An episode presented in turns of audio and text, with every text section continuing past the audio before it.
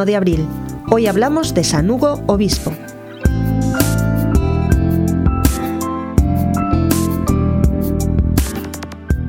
San Hugo nació en Francia en el año 1053. En el año 1080 se celebró en Aviñón un sínodo para tratar de poner remedio a los desórdenes que había en la diócesis de Grenoble, entonces sede vacante. Los obispos opinaron que lo mejor sería que Hugo fuese ordenado obispo de esa diócesis. Él se oponía porque era muy tímido y porque se creía indigno, pero el delegado del sumo pontífice logró convencerlo. Luego se lo llevó a Roma para que el Papa Gregorio VII lo ordenara obispo.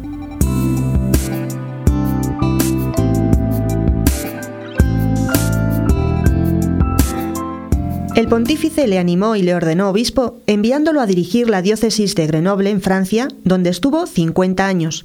Aunque renunció al cargo ante cinco pontífices, ninguno le aceptó la renuncia. Al llegar a Grenoble, encontró la diócesis en un estado deprimente. Imperaba la usura. Los cargos eclesiásticos se concedían a quien pagaba más dinero. Los sacerdotes no se preocupaban por cumplir bien su celibato. Los laicos se habían apoderado de los bienes de la Iglesia. En el obispado no había ni siquiera con qué pagar a los empleados. Al pueblo no se le instruía casi en religión y la ignorancia era total.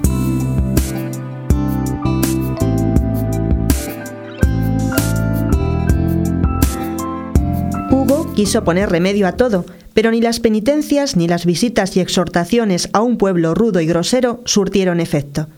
Después de dos años, todo seguía en desorden y desconcierto terminó el obispo por marcharse a la abadía de la Casa de Dios en Clermont, pero tan pronto como se enteró el Papa, le mandó volver a tomar las riendas de su iglesia en Grenoble.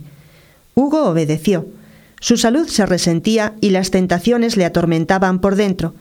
Estuvo presente en concilios y excomulgó al antipapa Anacleto. Recibió al Papa Inocencio II, que tampoco quiso aceptar su renuncia cuando huía del cismático Pedro de León, y contribuyó a eliminar el cisma de Francia.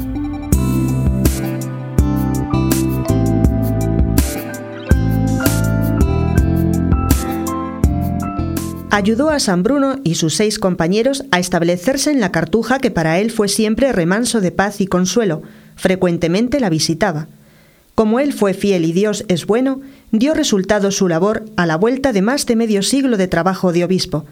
Se reformaron los clérigos, las costumbres cambiaron, se ordenaron los nobles y los pobres tuvieron hospital para los males del cuerpo y sosiego de las almas. Al final de su vida se unieron las enfermedades a los sufrimientos del alma, fue atormentado por tentaciones terribles.